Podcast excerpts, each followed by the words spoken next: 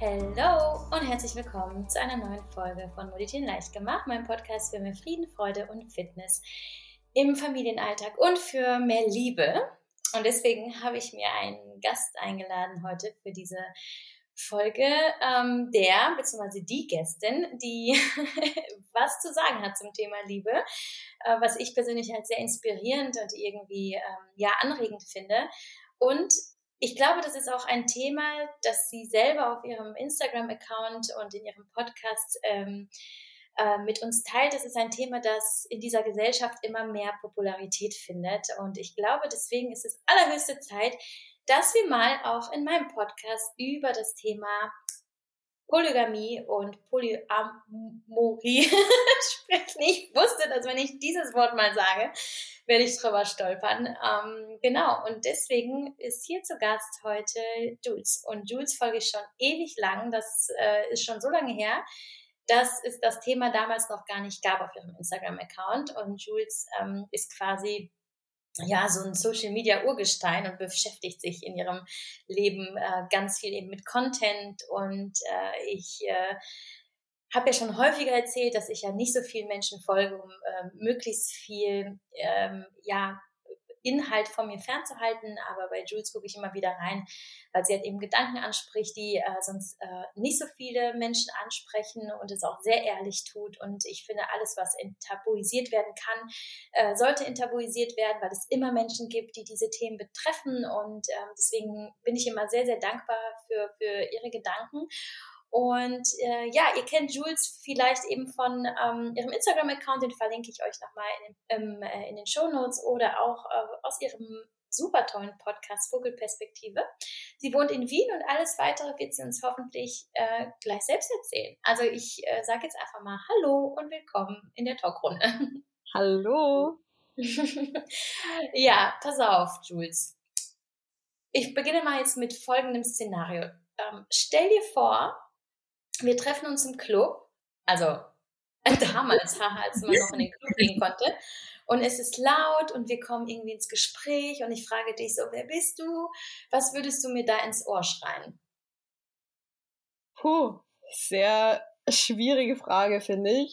In einem Club ist es ja immer so, so eine ganz andere Situation nochmal, aber extrem spannendes Szenario. Ich würde mich einfach mit meinem Namen vorstellen und äh, würde ja, vielleicht erzählen, wie alt ich bin, weil Menschen das immer interessiert. Ich würde dir vielleicht sagen, dass ich 24 bin, dass ich Musik liebe, weil wir ja gerade in einem Club stehen, dass ich wahnsinnig gern tanze, mich wahnsinnig gern zu Musik bewege und gerne ein sehr freies und unkonventionelles Leben lebe, wenn man so tief reingeht, wenn man in einem Club steht und spricht.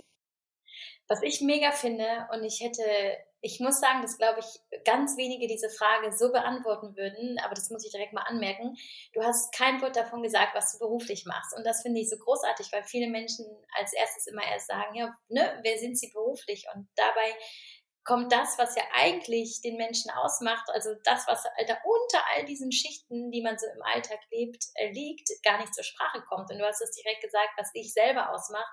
Und ähm, ich glaube, da merkt man jetzt ganz schnell, welcher Typ Mensch du bist und warum ähm, ich dich hier eingeladen habe und überhaupt, warum wir uns überhaupt so viel austauschen. Wir haben ja letztes Jahr schon viel miteinander äh, gequatscht und uns ausgetauscht und da wusste ich, okay, Jules muss unbedingt mal in diesen Podcast kommen.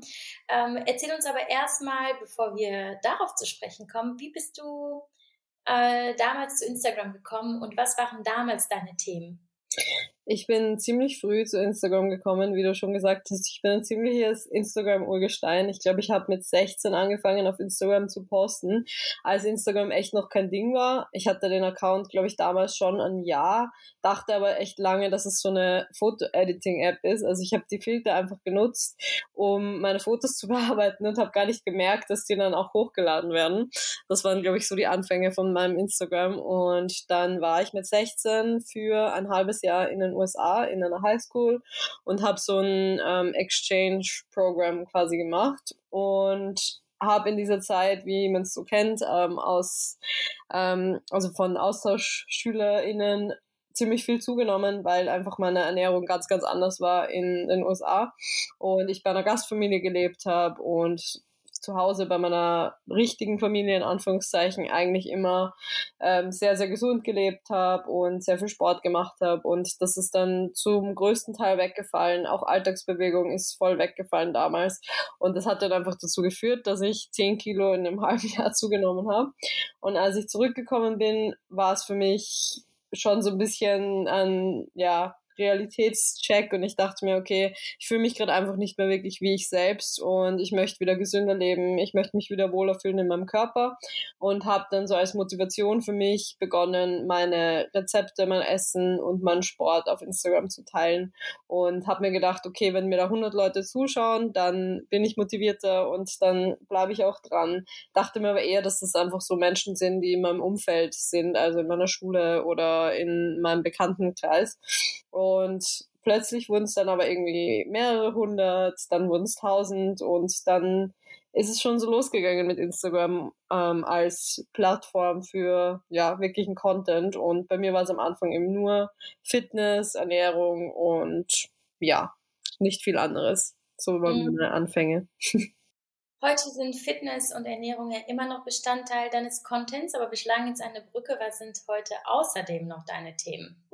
Ja, genau. Also ich habe vor zwei Jahren begonnen, sehr viel über meine Beziehung zu sprechen. Vor zwei, drei Jahren, glaube ich, war das jetzt schon.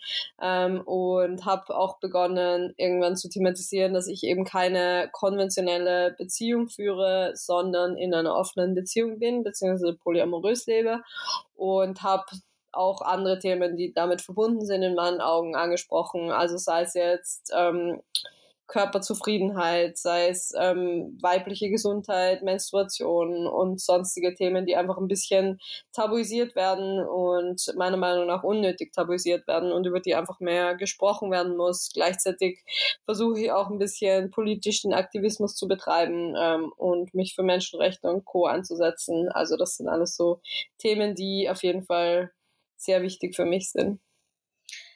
Was glaubst du, was äh, dazu geführt hat. Was hat sich in dir verändert, dass du diesen Shift ähm, sowohl in dir als auch eben im Außen gewagt hast und begonnen hast, darüber zu sprechen? Was war da, was war damals vor zwei Jahren anders?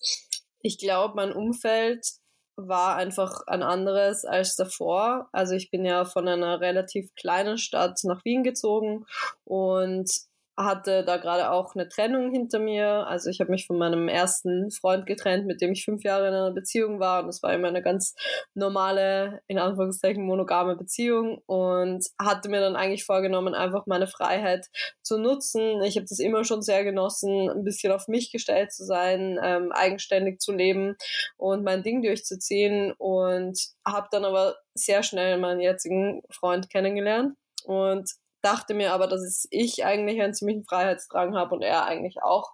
Und wir waren uns aber trotzdem sicher, dass diese Verbindung, die wir da haben, ganz, ganz besonders ist und dass wir da unbedingt was draus machen müssen.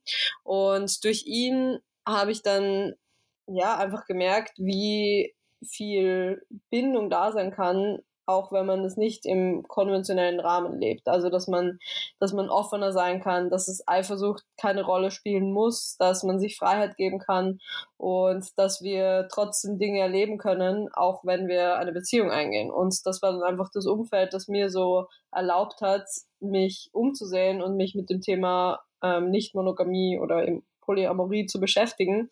Gleichzeitig habe ich durch ihn auch andere coole, offene Menschen kennengelernt. Er hatte auch einen sehr großen Freundeskreis, der zur LGBTQAI-Community zählt und da ist der Umgang ja auch generell viel offener und ich glaube, das hat mich dann auch ziemlich geprägt. Kannst du dich noch an den Moment erinnern, als du den Beitrag getippt hast, ähm, um das publik zu machen, was hast du da gefühlt? Hat es sich Überwindung gekostet? Und was war dann, als du, als du das veröffentlicht hast? Wie waren die Reaktionen deiner Community? Also ich habe mich auf jeden Fall ein bisschen davor gefürchtet oder hatte schon Respekt davor, das anzusprechen. Auch einfach, weil du wirst es kennen, die Menschen sind extrem neugierig teilweise. Und natürlich finde ich das auch einerseits voll schön und ich, ich genieße es auch in der Position zu sein, wo sich Leute für mein Leben interessieren, sonst würde ich das ja auch nicht machen. Aber oftmals mh, hm, ist es schon ein bisschen too much oder Menschen kennen diese Grenze nicht oder erkennen die Grenze nicht, wo möchte man noch was teilen und ähm, wo beginnt vielleicht so der private Rahmen, wo man einfach sich bedeckter halten möchte. Und ich hatte einfach Angst davor, dass wenn ich so ein Thema anspreche, das ja sehr intim ist, dass dann alle Grenzen in den Köpfen der Menschen fallen und sie denken, sie dürfen alles über mich wissen, sie haben Recht auf meine ganze Person und davor hatte ich eher so ein bisschen die Angst. Ähm, ich habe das versucht so zu lösen, dass ich einfach so krümelweise Informationen hinwerfe. Also ich habe so Anspielungen drauf gemacht, dass meine Beziehung eben nicht ganz ähm, monogam ist, dass wir sehr, sehr offen sehen, dass es bei uns keine Eifersucht gibt, dass wir nicht ausschließen, dass auch andere PartnerInnen da sein dürfen und habe das versucht so ein bisschen anzuteasern und erst mit der Zeit dann wirklich gesagt, ja, wir leben in einer offenen Beziehung. Also das war sicher ein Zeitraum von zwei Monaten, bis ich das so klar ausgesprochen habe. Was hat sich seitdem verändert? Also glaubst du, das hat eher für, äh, für Zuwachs gesorgt, also auch Interesse ähm, und ähm, Teilnahme an dem, was du teilst? Oder glaubst du, das hat eher für Rückzug gesorgt, dass, dass deine Follower gesagt haben, okay, das ist mir too much, ich äh, bin hier raus? Ich glaube, es gab beides, aber ich habe sehr wenig davon mitbekommen, dass sich Menschen davon distanzieren. Die meisten reagieren eher sehr neugierig drauf und ich glaube, diejenigen, denen das zu viel ist oder die nichts damit anfangen können, die entfolgen einfach stumm, was auch sehr gut ist und was ja auch gutes Recht ist. Und ich glaube, in den letzten zwei Jahren hat sich einfach meine Followerschaft dahingehend ein bisschen verändert und es ist einfach immer so ein dynamischer Prozess. Also es kommen immer mehr Menschen dazu, die sich für dieses Lebensmodell interessieren, die das spannend finden und die vielleicht auch für ihre monogamen Beziehungen ähm, daraus was was mitnehmen können. Und gleichzeitig gehen Menschen, die vielleicht nichts mehr damit anfangen können. Aber mittlerweile ist meine Community da auch super offen. Ich habe auch echt viele Nachrichten schon von Menschen bekommen, die durch mich ausprobiert haben, offener zu leben oder auch eben, wie gesagt, in ihre monogame Beziehung ähm, bestimmte Muster mitgenommen haben und dadurch ihren Beziehungsalltag wesentlich verbessert haben. Und ich merke auch immer wieder bei Interviewanfragen oder bei irgendwelchen ähm, Magazinen und Co., dass die sich vor allem eben für dieses Thema interessieren, weil es einfach echt sehr aktuell ist und ähm, etwas ist, das, glaube ich, vielen Menschen ein bisschen die Augen öffnet, weil sie so in ihren traditionellen Denkmustern feststecken. Wie ich ja schon sagte, haben wir ja letztes Jahr uns viel ausgetauscht und was mich ähm, besonders ähm, ja, inspiriert hat, war deine Auffassung von Liebe und wie du über Liebe sprichst. Das äh, würde ich gerne nochmal hören. Was ist deine Auffassung von Liebe und wie lebst du Liebe dann tatsächlich aus? Ich finde, das Spannende bei der Definition ist, dass wir alle wissen, oder wahrscheinlich viele von uns auch erleben, dass Liebe zu verschiedensten Menschen extrem unterschiedlich aussehen kann und dass es eben nicht nur diese eine romantische Liebe gibt, sondern dass man tiefe Gefühle zu verschiedenen Menschen auf ganz, ganz unterschiedliche Weisen haben kann. Also ich liebe meine Mutter auf eine andere Art ähm, als meinen Partner oder ich liebe meine beste Freundin auf eine andere Art, aber ich könnte niemals sagen, okay, die Liebe ist jetzt mehr wert oder die Liebe ähm, fühlt sich jetzt genau so an und die Liebe fühlt sich genau so an. Also das konnte ich für mich irgendwie nie so ganz definieren oder auch ähm, wenn man jetzt wie in deinem Fall Kinder hernimmt, ähm, man fühlt ja Liebe zu zwei Kindern, drei Kindern oder wenn man, wenn man mehr Kinder hat, ohne dass die Liebe zu einem anderen Kind weniger wird. Also das finde ich immer so das Paradebeispiel, um zu beschreiben, dass Liebe eben nichts ist, was man teilen muss oder nichts ist, was jetzt exklusiv nur für eine Person existieren kann, sondern Liebe kann eben zu unterschiedlichen Menschen auf unterschiedliche Arten stattfinden und ist für mich eben an, etwas anderes als, als diese klassische, klassische Definition, die davon ausgeht, okay, wenn ich einen Partner oder eine Partnerin liebe, dann besitze ich diesen Menschen, sondern für mich ist es eher ein Ding von, ich möchte die Person, ich möchte die Person glücklich sehen und ich will ähm, mit der Person Zeit verbringen. Ich möchte, dass wir uns gegenseitig schützen, dass wir füreinander da sind, uns Geborgenheit geben, Zuneigung, Intimität, aber uns auch die Freiheit geben zu wachsen. Hattest du diese Auffassung denn schon vor Jahren, als du noch in einer monogamen Beziehung gelebt hast, oder hast du das erst für dich äh, mit deinem äh, neuen Partner, den du vor zwei Jahren kennengelernt hast, entwickelt?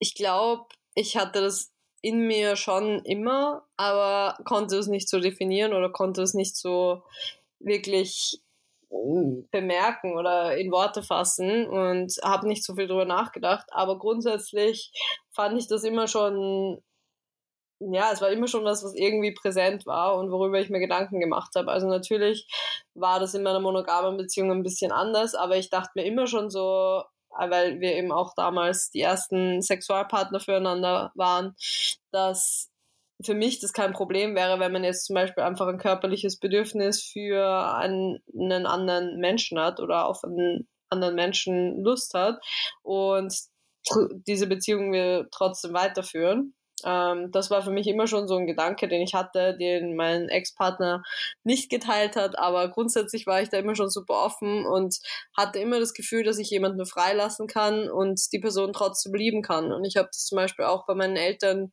gesehen, die sich ähm, haben scheiden lassen, als ich sieben war und die aber bis heute eine extrem gute Beziehung zueinander führen. Und zwar nicht mehr diese romantische Liebe füreinander empfinden, aber trotzdem einfach eine super schöne Bindung haben.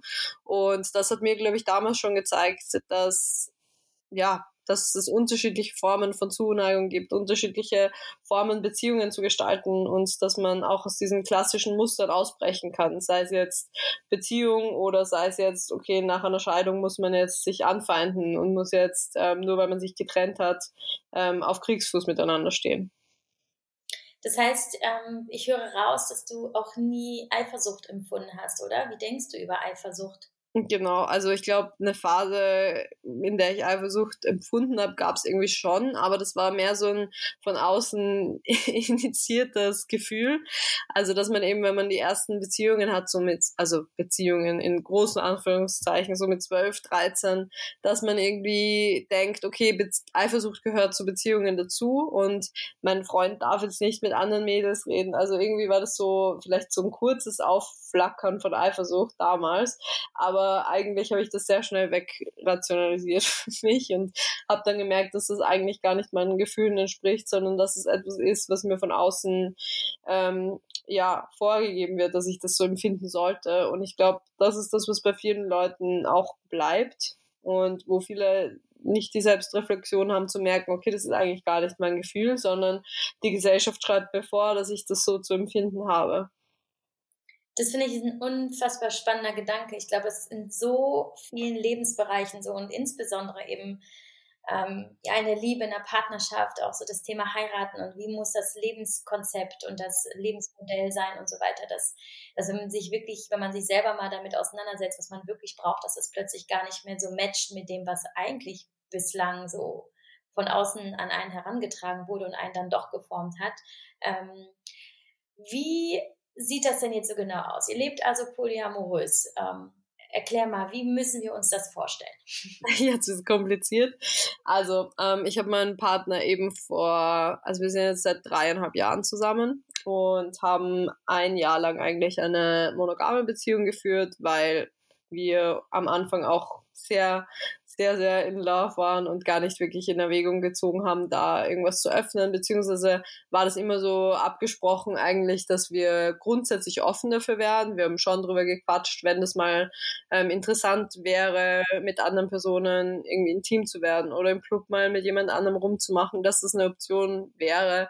Aber diese erste Verliebtheitsphase, da war das für uns einfach gar nicht so relevant. Und nach einem Jahr kam der Gedanke dann eben auf und wir haben beschlossen, dass wir unsere Beziehung gerne öffnen wollen und haben auch am Anfang gar keine Regeln festgelegt, haben uns einfach den Raum gegeben, da zu sagen, dass wir uns einfach mal ausprobieren, dass wir schauen, was sich richtig anfühlt, was sich nicht so gut anfühlt und haben uns versprochen, dass wir da super offen kommunizieren, haben mit der Zeit auch gemerkt, okay, so und so funktioniert das Ganze für uns und dann haben wir diese offene Beziehung eben auch so gelebt. Dann hat mein Freund eine ähm, Frau kennengelernt, die mit der dann ähm, geschlafen hat und die dann auch in mein Leben getreten ist.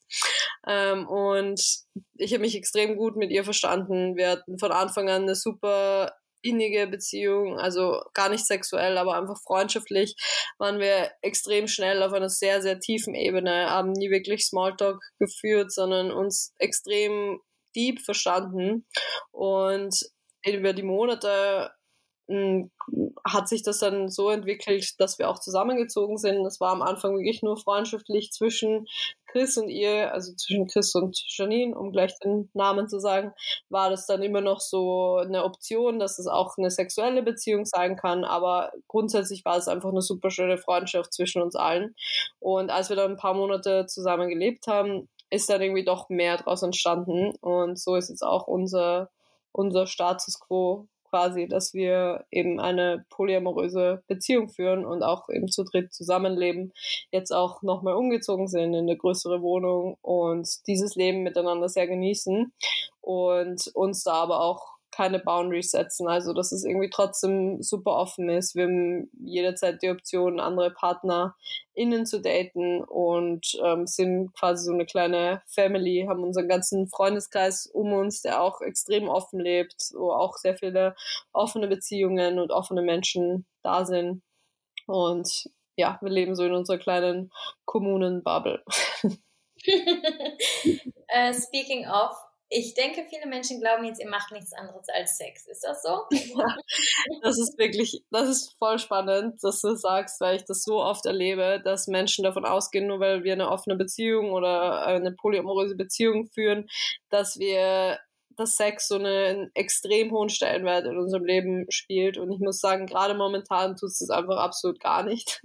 Also, für mich ist diese aktuelle Zeit, ähm, also für mich waren die letzten Monate auch sehr, sehr intensiv. Eben wir hatten einen Umzug, wir hatten wieder einen Lockdown und es waren so viele Dinge, die extrem stressig waren, auch gesundheitliche Fälle in meiner Familie, die einfach ähm, seelischen Kummer auch bescheren und die einen sehr unter Druck setzen. Und ich bin da auch nur ein Mensch. Und ich glaube, das ist das Normalste der Welt, dass man in solchen Phasen, dass die Libido einfach sehr gering ist, dass Sex nicht so eine große Rolle spielt. Und in solchen Phasen merke ich einfach, dass für mich zum Beispiel Intimität eine extrem große Rolle spielt, aber nicht im sexuellen Sinne, sondern in Form von man ist füreinander da, man kuschelt, man hat Nähe, aber Sex spielt für mich in solchen Phasen dann einfach eine sehr untergeordnete Rolle. Und ich finde es voll schön, diese Phasen zuzulassen, in denen das so ist. Und dann gibt es auch wieder Phasen, wo man sexuell vielleicht aktiver ist. Aber grundsätzlich baut unsere ganze Beziehung auf sehr viel Vertrauen, sehr viel Nähe auf, die aber nicht sexuell sein muss.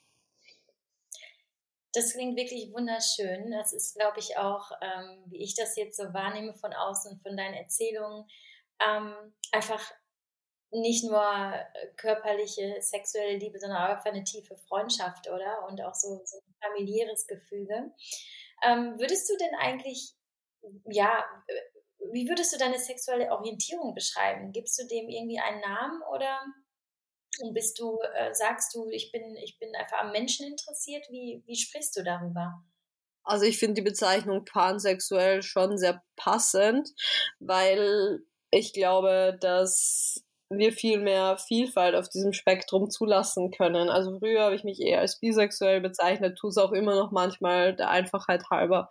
Ähm, bisexuell bedeutet ja, dass man quasi sich zu beiden Geschlechtern, also zu beiden ähm, binären Geschlechtern zu, also ange von sich von beiden Geschlechtern angezogen fühlt.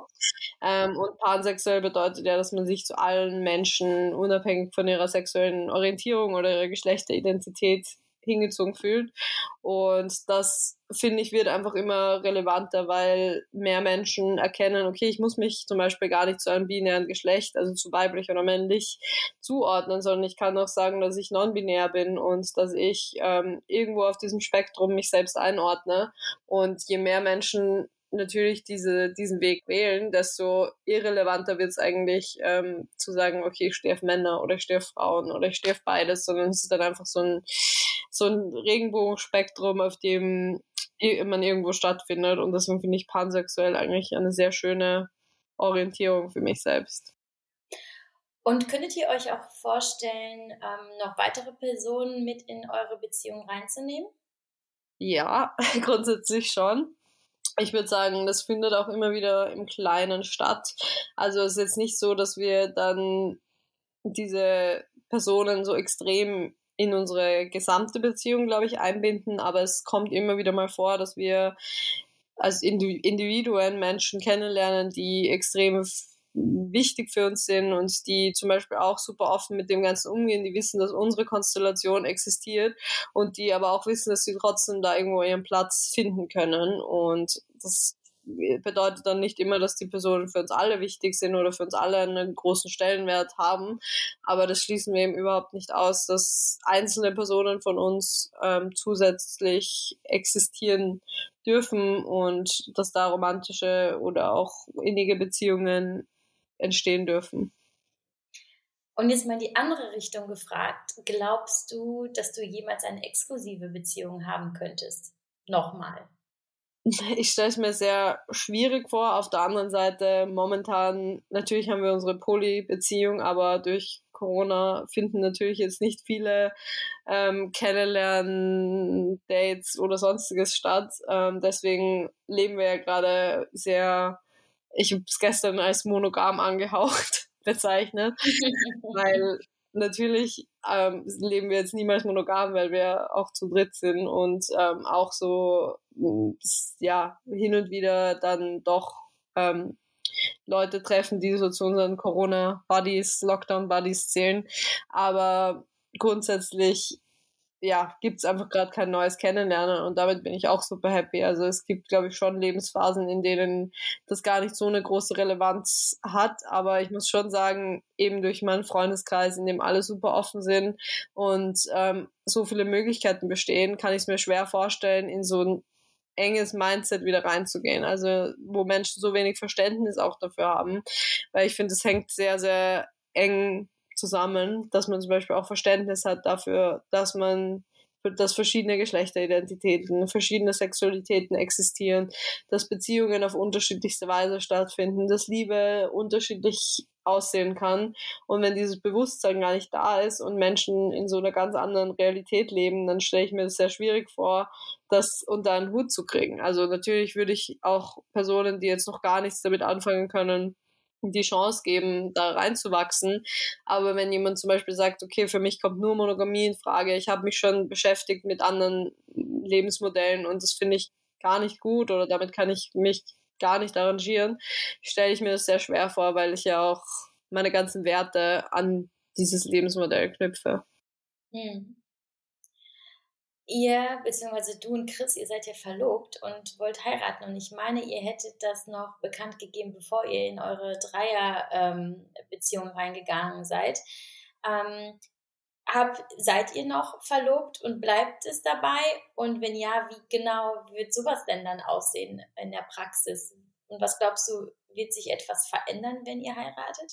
Ich muss sagen, für uns war das nie so ein nie so ein Ding von, okay, wir verloben uns jetzt und ähm, wollen dann auch wirklich in den nächsten Monaten oder Jahren heiraten. Das war eher so ein bisschen so ein Commitment für uns und einfach ein symbolischer Akt. Und wir sind grundsätzlich schon verlobt, aber das ist einfach so ein Thema, das für uns gar keine große Relevanz hat und das eher so, es, es steht nicht wirklich im Raum, sondern es, es ist einfach da.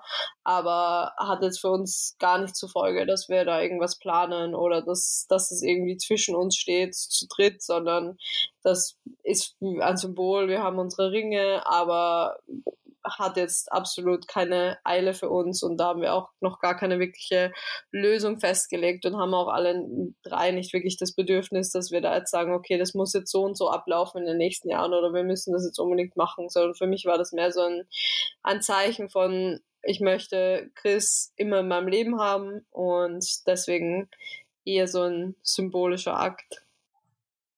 Kann man sich denn äh, das Ganze denn so vorstellen, dass er quasi dein Hauptpartner ist ähm, oder gewichtet ihr das gar nicht und ist es alles auf Augenhöhe und ist es nicht, er hat jetzt nicht eine größere Bedeutung, weil er einen Ring am Finger hat mit dir zusammen. Ähm, wie, wie genau strukturiert ihr das innerhalb eurer Dreierbeziehung?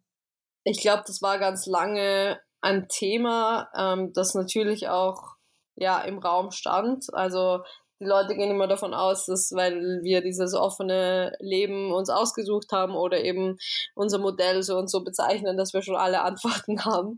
Ähm, ist aber natürlich auch nicht so. Also vor allem, wenn man dieses unkonventionelle Modell lebt und sagt, man ist in einer polyamorösen Beziehung, man muss auch erst herausfinden, wie das Ganze für einen funktioniert. Und so war das für uns in den letzten Monaten, dass wir eigentlich gar nicht wussten, wie wir wie wir so dazu stehen, welchen Stellenwert wir füreinander haben. Und das mussten wir dann auch einfach erst klären und mussten sehr, sehr viel drüber sprechen. Ich würde das zum Beispiel, oder ich habe gar nicht das Bedürfnis, das so zu werten oder so zu sagen, dass, dass Chris jetzt mein Hauptpartner ist und, und Janine meine Nebenpartnerin oder sonstiges, sondern für mich sind es einfach zwei sehr unterschiedliche Beziehungen auch und das hat auch voll die Berechtigung für sich. Also die, die Bindungen sind sehr unterschiedlich, weil die zwei einfach sehr unterschiedliche Menschen sind. Aber sie bedeuten mir beide sehr, sehr, sehr viel und ich genieße einfach dieses Leben und ich genieße es auch, dass sie eben sehr unterschiedlich sind, weil mir das zwei sehr unterschiedliche Inputs gibt. Aber wir haben jetzt da keine Hierarchie quasi in unserer Poly-Beziehung. Jetzt auch nochmal eine private Frage, aber ich denke, das ist ja für dich ja auch kein Thema. Ähm, könntet ihr euch Kinder vorstellen? Und wenn ja, und dann auch ganz allgemein gesprochen, wie würdest du Kindern dieses Beziehungsmodell vermitteln? Also ich muss sagen, ich habe generell gar keinen Kinderwunsch und Chris und Janine eigentlich auch nicht. Also wir sind so ähm, sehr, ja, sind uns eigentlich sehr klar darüber, dass, dass es in unserem Leben eher keine Rolle spielen wird. Wir haben aber auch letztens darüber geredet, dass es grundsätzlich eher in Frage kommen würde, sollte dieser Wunsch mal aufkommen, ähm, doch Kinder zu haben, dass wir eigentlich alle schon mal den Gedanken hatten, dass es voll schön wäre, ein Kind zu adoptieren. Ähm, und das wäre für mich auch etwas, was ich mir am ehesten noch vorstellen könnte, sollte mal ein Kinderwunsch aufkommen. Aber das ist so weit für mich entfernt von, von meiner jetzigen Lebensrealität und ich bekomme da auch sehr oft zu hören, dass ich ja auch sehr jung bin mit 24 und also ich werde 25 dieses Jahr und das dann noch gar nicht wissen kann. Ich traue mir das grundsätzlich schon zu, ähm, erlaube mir aber auch so ein bisschen Ungewissheit da mit drin zu haben und zu sagen, okay, am Ende weiß man nichts fix und ich würde nichts in meinem Leben zu 100% ausschließen. Ich glaube, dass es immer mehr Möglichkeiten gibt, das auch zum Beispiel als Poly Beziehungen umzusetzen, wenn man jetzt einen Kinderwunsch hat. Da gibt es auch Positivbeispiele. Ähm, und ich glaube auch, dass Kinder da sehr viel toleranter sind und sehr, sehr viel offener mit dem umgehen, solange sie Liebe erfahren. Und ich glaube, man darf Kindern da ruhig mehr zutrauen. Und es gibt ja auch so viele Kinder, die eben keine Familien haben. Und was gibt's Schöneres als eine liebende Familie, egal ob das zwei oder drei Menschen sind. Jetzt hören ja äh, sicherlich auch hier viele Mütter zu oder Eltern, es sind ja auch natürlich Väter dabei. Ähm, deswegen kann ich mir vorstellen, dass viele jetzt gerne wissen würden, ähm, ob du glaubst, also vielleicht kennst du ja auch Paare oder Ehepaare mit Kindern, die polyamorös leben, oder glaubst du, dass es ähm, ja grundsätzlich funktionieren kann? Ja, ich glaube schon, dass es funktionieren kann. Ich glaube, es wird sich auch noch extrem viel ändern in den nächsten Jahren und ich weiß auch, dass es konservative Lager gibt, die davon ausgehen, dass es, dass Kinder einen Schaden davon nehmen, auch zum Beispiel, wenn sie ähm, bei zwei Frauen aufwachsen oder eben zwei Mütter haben oder zwei Väter haben und dass es sehr, sehr schwer vorstellbar ist, dass dass eben nicht traditionelle Familienmodelle Kinder auch glücklich machen können. Ich glaube aber einfach, am Ende des Tages wollen Kinder Liebe bekommen und wollen mm, ja in einer in einer Familie aufwachsen und das, die, diese Vorgaben oder diese, diese Schranken im Kopf existieren bei Kindern ja gar nicht und deswegen ähm, traue ich das auf jeden Fall Kindern zu, dass sie glücklich aufwachsen und ja, dass, dass sich da einfach noch sehr viel tun wird in den nächsten Jahren. Ähm, ganz allgemein gesprochen über Polygamie, glaubst du, dass das äh, Modell an sich für alle Menschen funktionieren könnte? Mm, ich glaube nicht. Ich glaube, es ist voll schön, dass man diese Vielfalt zulassen kann. Aber ich glaube auch, dass sehr viele Menschen sich nicht unbedingt vor dem Modell verschließen, sondern auch einfach wirklich glücklich sind mit Monogamie. Und das finde ich auch super schön. Und es ist so lustig, weil echt viele, die monogam leben und damit glücklich sind, sich sehr schnell angegriffen fühlen, wenn man eben sagt, man ist nicht glücklich mit Monogamie oder man, man möchte eben nicht monogam leben. Im, am Ende möchte ich damit ja eigentlich nur aufzeigen, dass es auch andere Optionen gibt, genauso wie bei ähm, LGBTQ-AI-Personen, queeren Personen, die einfach dafür kämpfen wollen oder sich dafür einsetzen, dass alle Sexualitäten ähm, akzeptiert sind. Das bedeutet ja aber auch nicht, dass queere Personen sich wünschen, dass niemand mehr heterosexuell ist. Also ich glaube, der Vergleich ist ganz gut, um zu zeigen, es soll einfach mehr Vielfalt geben, aber ich möchte das auch niemandem absprechen, der einfach sagt, ich bin mit einem Partner, einer Partnerin komplett zufrieden und ähm, ich wünsche mir, dass mich, dass mein Partner und meine oder meine Partnerin nur mich als Sexualpartner oder Lebenspartner sieht. Und ja, es gibt sicher extrem viele Paare, die das genauso glücklich macht. Hm. Was glaubst du denn, was Polygamie grundsätzlich möglich machen kann? Also was macht es für euch möglich? Was muss gegeben sein? Ich glaube, sehr, sehr viel Kommunikation. Da lerne ich auch noch immer sehr viel dazu, weil ich glaube ich, ein sehr starker People-Pleaser bin und oft glaube, dass ich mit nicht kommunizierenden Menschen weniger auf den Schlips trete und glaube, dass ähm, ich zu schnell Menschen zu nahe trete, wenn ich sie kritisiere, in welcher Form auch immer, ähm, selbst wenn ich das auf eine respektvolle Art tue. Und ich habe eigentlich erst so in den letzten ein, zwei Jahren gelernt, wie wichtig es ist, ähm, auch mal Probleme anzusprechen, ähm, sich auszudrücken, seine ähm, Wünsche, Ängste, Sorgen anzusprechen und da einfach viel, viel offener noch damit umzugehen. Und ich glaube, das ist das Allerwichtigste, dass man sich regelmäßig am Laufen hält, ähm, weil wenn ich ein Problem nicht anspreche, das aber in mir existiert, dann ist es ja nicht plötzlich weg. Und das habe ich, das war so mein größtes Learning im letzten Jahr, dass ich da wirklich sehr, sehr offen damit umgehe und auch merke, in meinem Umfeld wird es angenommen und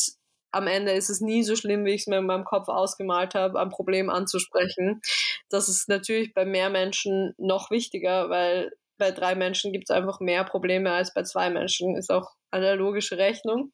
Und deswegen ist es umso wichtiger, ganz, ganz offen zu kommunizieren und vielleicht auch irrationale Ängste oder ähm, irrationale Gefühle zu teilen. Wir sind alle von unserem Alltag geleitet, sind manchmal gestresst, reagieren manchmal nicht so, wie wir in einem idealen Szenario reagieren würden.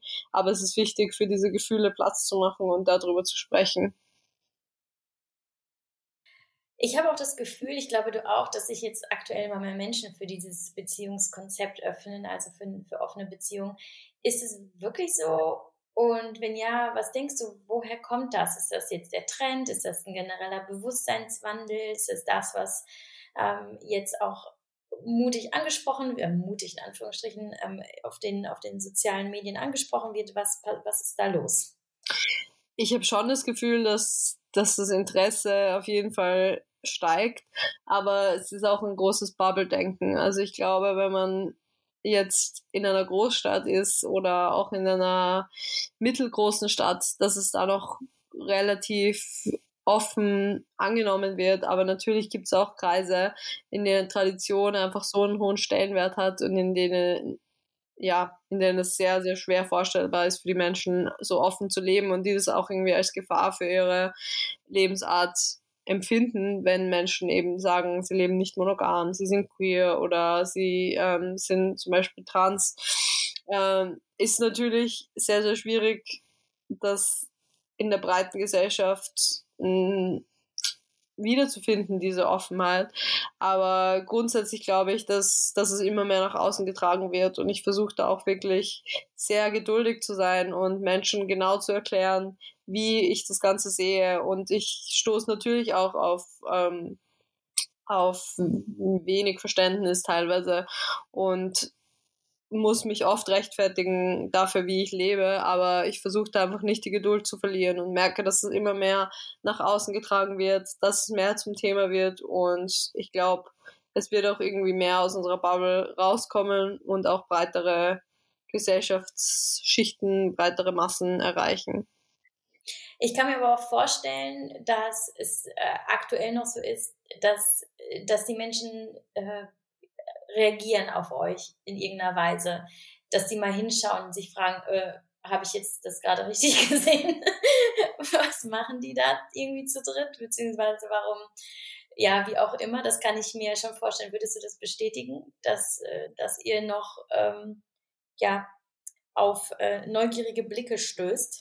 Auf jeden Fall. Also teilweise ist ja selbst noch so als, als Frau, die queer ist, wenn man mit einer anderen Frau Händchen halten auf der Straße geht oder sich im Club küsst, dass dann immer noch ähm, Dudes herkommen und einen darauf ansprechen, ähm, ob sie mitmachen dürfen. Also diese ganzen Dinge existieren okay. ja immer noch. Also das habe ich alles schon erlebt und das in einer Großstadt wie Wien auf einer Techno-Party, wo man davon ausgehen könnte, dass Menschen eigentlich schon relativ offen sind. Ähm, das passiert leider immer noch und natürlich bekommt man manchmal komische Blicke zugeworfen, aber ich glaube, oftmals darf man das auch nicht überinterpretieren. Also vielleicht ähm, sind die Menschen auch einfach interessiert und gar nicht abgeneigt davon und ähm, ja, solange sie damit konfrontiert werden und einen nicht anfeinden, ist es ja auch irgendwie okay. Und irgendwann waren wir alle mal an dem Punkt, an dem uns diese Tatsache, dass zum Beispiel Menschen poly leben oder dass Menschen queer sind, noch irgendwie dass es noch irgendwie aufregend war oder dass man das irgendwie als, als richtig exotisch empfunden hat. Ähm, ich glaube, an dem Punkt waren wir alle und deswegen ist es auch okay, dass Menschen an einem anderen Punkt sind, an dem wir jetzt sind. Mhm. Hast du denn ähm, auch negative Erfahrungen gemacht mit dem mit der Polygamie? Also ob jetzt ähm, in der in der Welt, in, wenn du ja unter Menschen gehst, in der, im Kontakt mit anderen Menschen oder auch innerhalb eurer Beziehung? Mm, zum Glück relativ wenig, aber ich glaube auch, dass ich ja eben wie gesagt sehr geduldig damit umgehe und sehr oft schon einen, einen Impact auf Menschen hatte. Ich glaube, ja, natürlich, ich bekomme Nachrichten auf Instagram oder hin und wieder hinterfragen Menschen das auf eine sehr respektlose Art und Weise, aber ich fühle mich in meinem Umfeld, zumindest in meinem privaten Umfeld, sehr, sehr wohl damit, weil viele Menschen auch Bescheid wissen. Und das ist auch ein bisschen so der Vorteil von meinem Instagram-Channel, dass viele ja durch Instagram mitkriegen, wie ich lebe und dann gar nicht mehr so schockiert drüber sind oder oft sehr, mm, ja, positiv überrascht darauf reagieren, weil sie grundsätzlich offene Großstadt Millennials sind.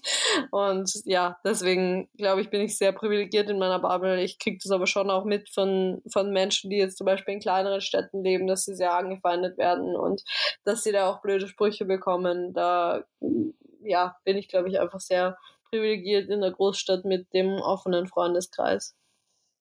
Und innerhalb eben eurer Beziehung gibt es da irgendwas, wo du sagst, oh, das hat gar nicht funktioniert, keine Ahnung, wo ihr dann festgestellt habt, okay, das ist ab sofort jetzt ein No-Go oder das, da sind wir irgendwie, ähm, irgendwie, keine Ahnung, mit gegen die Wand gefahren oder sowas. Hattest du da so einen Moment, wo du dachtest, okay, eventuell ist Polygamie doch nicht so das Richtige für mich?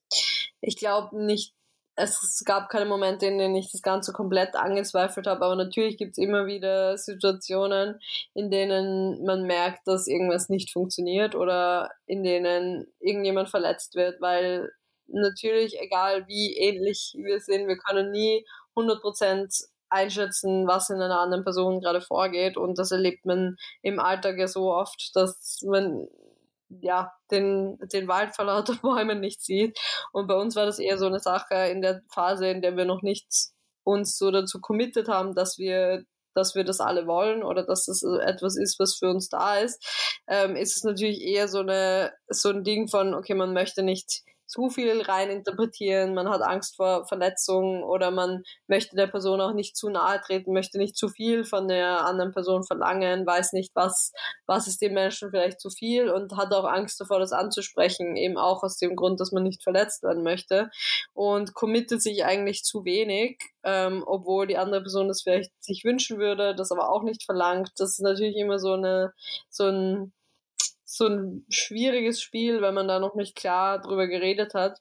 Und da war bei uns eher der Reibungspunkt, dass wir eigentlich alle beim Gespräch dann festgestellt haben, dass wir uns mehr Nähe und mehr Commitment wünschen ähm, und alle Angst davor hatten, dass es der anderen Person oder den anderen Personen zu viel sein könnte.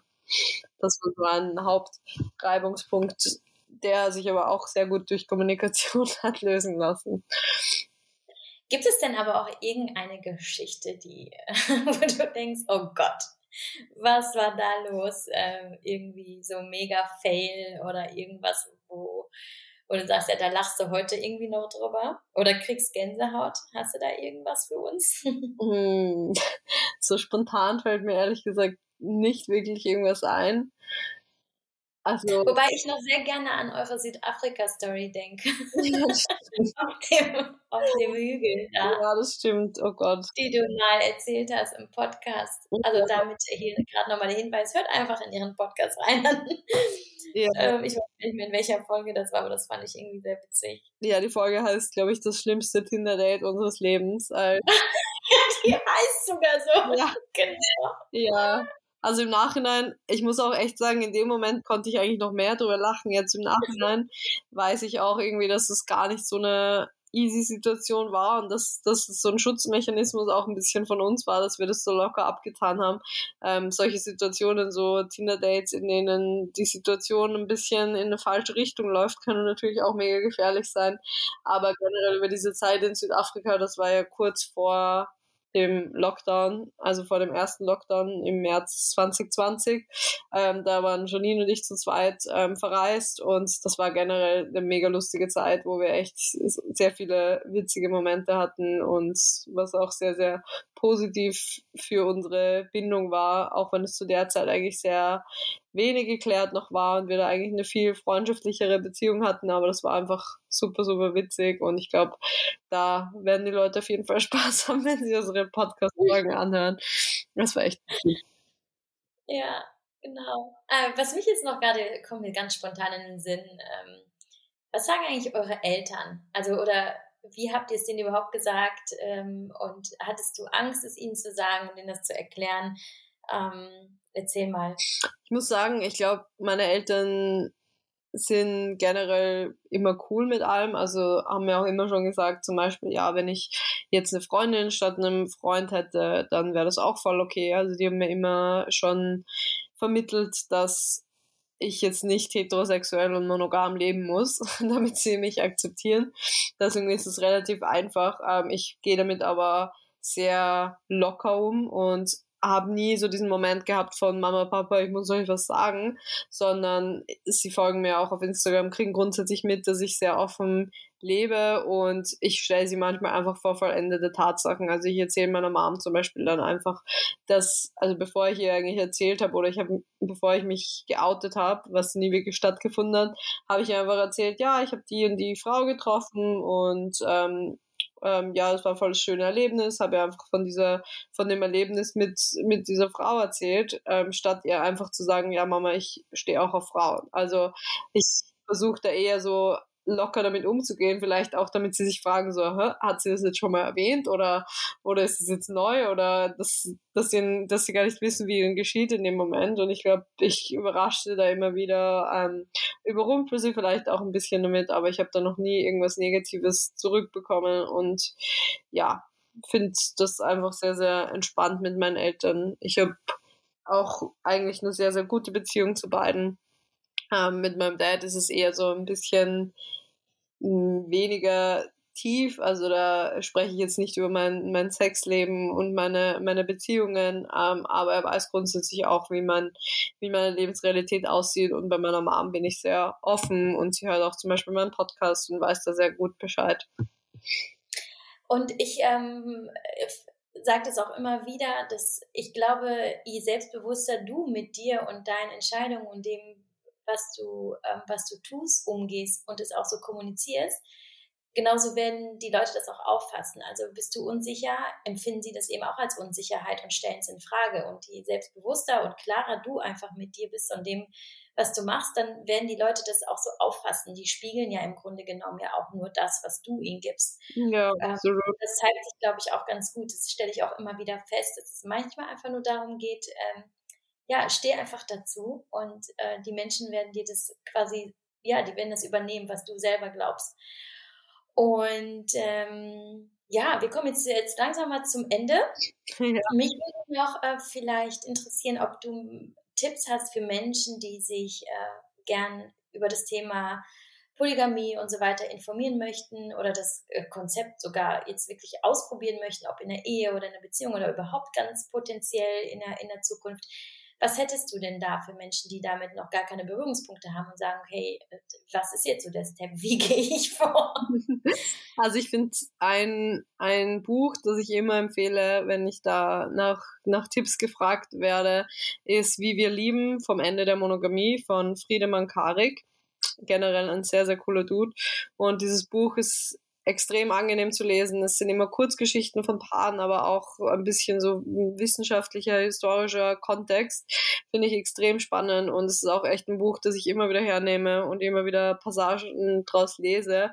Da finden auch unterschiedliche Modelle drin statt, also offene Beziehungen und ähm, ja, ganz viel, ganz viele verschiedene Menschen, die auf unterschiedliche Arten leben. Also das wäre ein Tipp.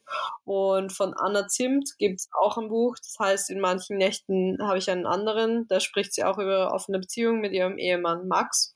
Und Anna und Max haben auch einen Podcast auf Podimo, ähm, in dem sie über ihre verschiedensten Begegnungen mit Menschen reden. Also die Folgen widmen sich immer einer Begegnung und da quatschen sie dann drüber und schlüsseln das nochmal auf, erzählen auch viel über ihre Fehler der Vergangenheit, ähm, also vermeintliche Fehler und über Learnings, die daraus entstanden sind. Auch super, super spannend, kann ich auch sehr empfehlen.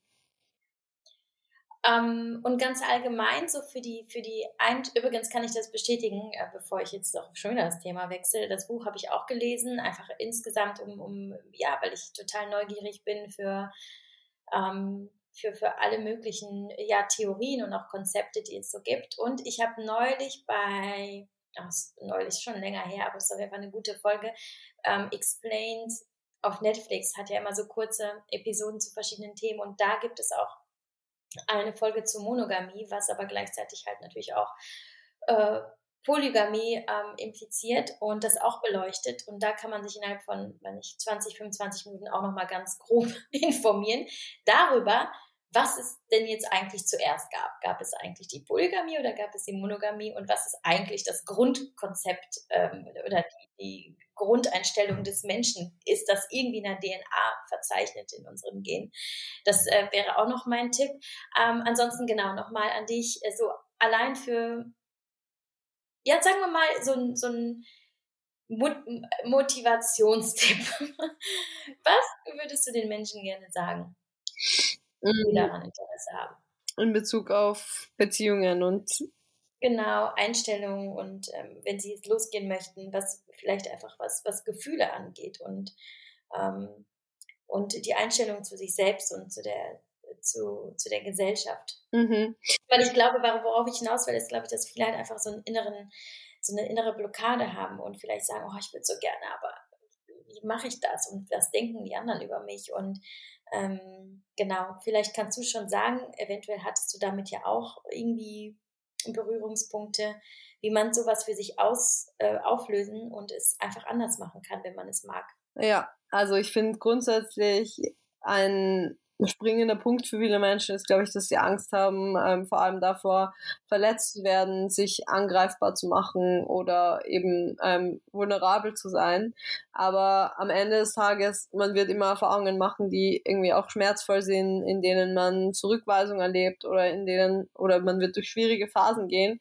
Aber dieser Schmerz ist sehr, sehr klein im Vergleich zu dem Schmerz, den man empfindet, wenn man nicht sein, sein wahres Selbst lebt. Also wenn, wenn es immer in einem brodelt und immer eine unerfüllte Vorstellung bleibt, finde ich den Schmerz sehr viel größer als, ähm, als den, der entsteht, wenn man sich auch mal traut, Fehler zu machen oder auch mal traut, in Szenarien reinzugehen, ähm, in denen man nicht weiß, ob das jetzt gut ausgeht oder ob man vielleicht verletzt aus dem hervorgeht. Und am Ende des Tages lernt man aus jedem Fehler so viel und ich glaube, die schwierigen Phasen sind die, in denen man am allermeisten über sich selbst lernen kann. Und deswegen lohnt sich immer, verletzlich zu sein, vulnerabel zu sein und auch gegen den Strom zu schwimmen. Wunderschön. genau so hätte ich es auch gesagt. Sehr gut. Am Ende geht es ja nur darum, dass, äh, dass wir leben, wie wir es wollen und äh, genau auf so ein Leben zurückschauen können, weil ich glaube, ähm, wenn man es nicht tut, wird man es am Ende bereuen. Und ich glaube, das ist die wahre Katastrophe. Ich glaube, etwas zu bedauern, was man nicht gewagt hat in seinem Leben, ist eine größere Katastrophe als ähm, ja mit den Herausforderungen ja. umzugehen, die sich einem vielleicht auf dem Weg dahin in den Weg stellen. Und äh, rückblickend ist jede Herausforderung, die man gemeistert hat, ja eigentlich eh einfach banal. In der Retrospektive ist alles irgendwie nicht mehr so schlimm, wie wir es in dem Moment dachten.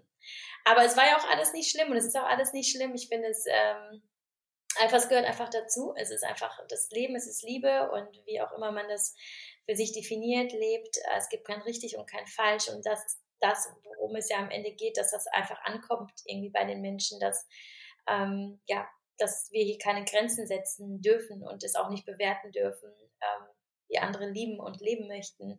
Und ähm, deswegen ist es so schön, dass es Menschen wie dich gibt, die ein Zeichen dafür setzen und die ähm, ja, die sich natürlich auch in dem Sinne angreifbar machen, ähm, indem sie ihre eigene private Geschichte teilen, um eben in dieses äh, in dieses Größere, was es da ja gibt, um das Thema herum, ähm, ja, um das halt irgendwie unter die Menschen zu bringen und es einfach äh, ja zu enttabuisieren oder zu standardisieren vielleicht sogar oder wie man auch immer damit umgehen mag.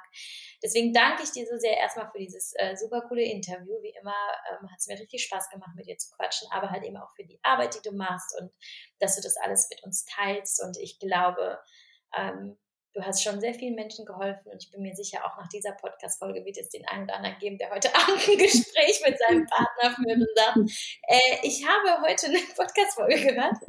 Ich würde gerne mal mit unserem Nachbarn ins Bett. Naja, wir werden sehen. Ich werde dir auf jeden Fall, will ich äh, dich auf dem Laufenden halten, wie die Reaktionen waren. Und ähm, genau, wer Jules folgen möchte, der äh, der findet alle Verlinkungen in den Show Notes und äh, stellt alle weiteren Fragen am besten direkt an Sie, weil ich bin definitiv keine Expertin, ähm, noch nicht, who knows. Insofern, äh, ja, danke nochmal, liebe Jules, ähm, und ich hoffe, du kommst nochmal wieder. Sehr gerne, jederzeit. War echt ein super schönes Gespräch. Danke, dass ich hier sein durfte. Jederzeit gerne. Ja, und gerne Fragen an mich, wie du sagst. Ähm, ich bin immer offen für ein Gespräch und ähm, nehme jegliche, nehme ich gern Menschen an, die vielleicht auch irgendwo anders noch abgeholt werden müssen, die noch nicht an dem Punkt sind, dass sie, dass sie so leben möchten, aber die irgendwo ein Interesse dafür haben und in denen das gerade irgendwas ausgelöst hat, was sie gerne mit mir teilen möchten. Wunderschön. Vielen, vielen Dank und äh, ja, wir sehen uns bei Instagram später. Tschüss. Tschüss.